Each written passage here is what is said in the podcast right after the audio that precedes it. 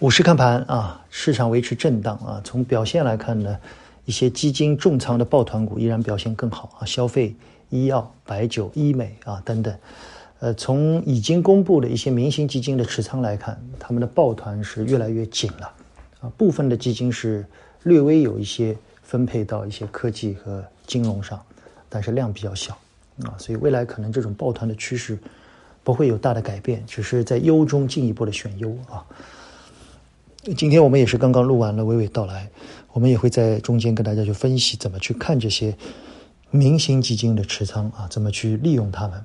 啊，希望对你有帮助啊。从整个盘面来看，我们认为还是一个轮动的反弹啊，适当的把握节奏，在这个过程里面呢，嗯，我们认为是要更多的是逢低去做关注。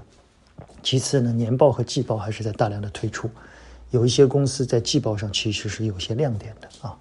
我们在今天的订阅内容里面跟大家重点分析了一家语音类的龙头啊，这家公司也是从上市以来我们长期跟踪的一家企业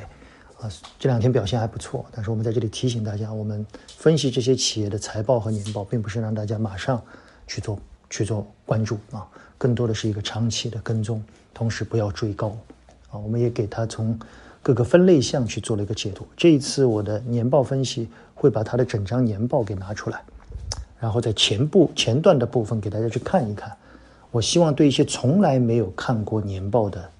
用户和投资者是有比较大的帮助的。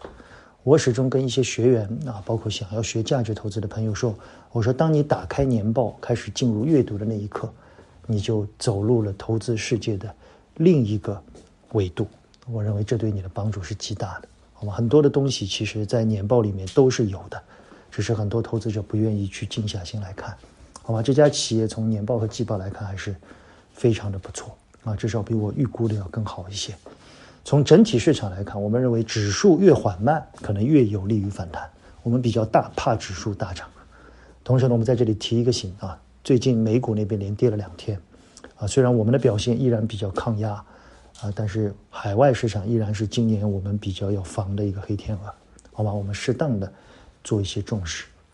更多的内容我们在娓娓道来里面与大家交流吧，仅供参考，谢谢大家。